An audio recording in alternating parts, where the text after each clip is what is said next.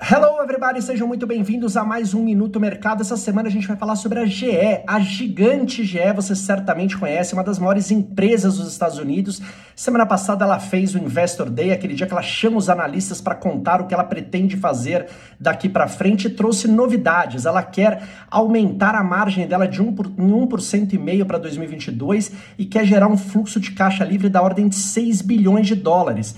E aí todo mundo perguntou como é que ela ia fazer isso e ela respondeu cortando custos, passando a tesoura em tudo que for possível e também anunciou uma coisa interessantíssima. Ela vai dividir a GE em três empresas.